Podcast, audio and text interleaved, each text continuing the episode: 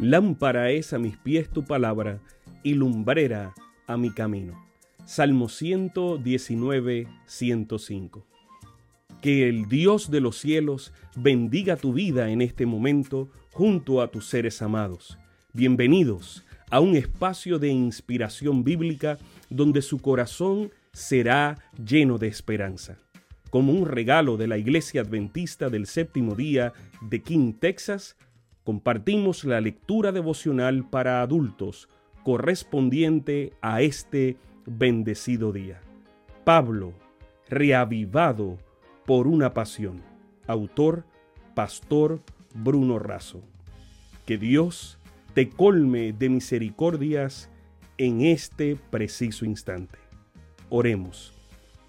Amante Padre, que en este momento tu palabra trascienda al corazón de quien la escucha, sea sembrada y dé fruto para la vida eterna. En el nombre de Jesús. Amén.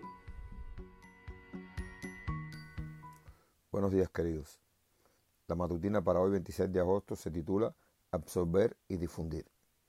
Leamos en Colosenses 2.9, porque en él habita corporalmente toda la plenitud de la divinidad. Según un estudio del Instituto de Estudios Religiosos de la Universidad de Baylor en Texas, Estados Unidos, para los encuestados Dios tiene cuatro facetas, autoritario, benevolente, crítico y distante. El Dios autoritario es el que está enojado por los pecados de la humanidad. Es un Dios vigilante de nuestros actos y castigador de nuestras faltas. Un 34% de los encuestados creen en este Dios y están convencidos de que los huracanes, los tsunamis y otras tragedias naturales son la manifestación de la furia divina en retribución a nuestras debilidades.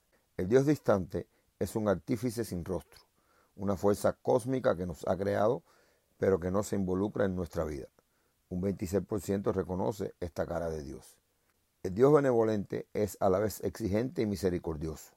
Establece códigos, reglamentos, leyes, pero es a la vez comprensivo de nuestras falencias. Un 24% cree esto.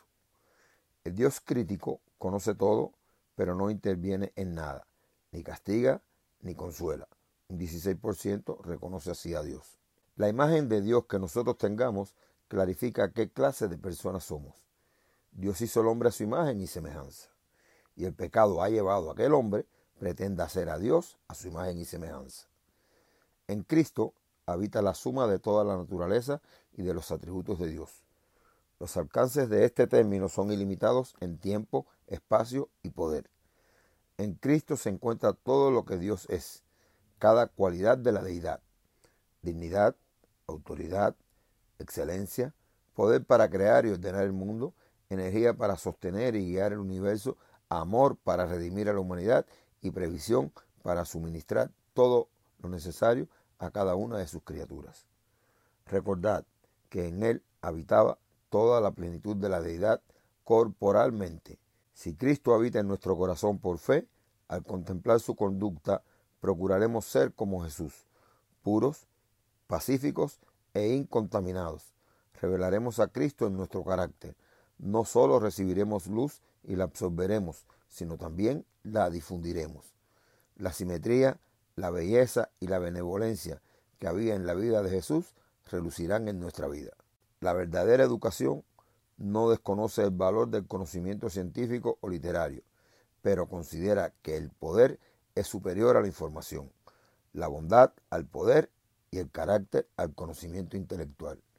El mundo no necesita tanto hombres de gran intelecto como carácter noble, necesita hombres cuya capacidad sea dirigida por principios firmes.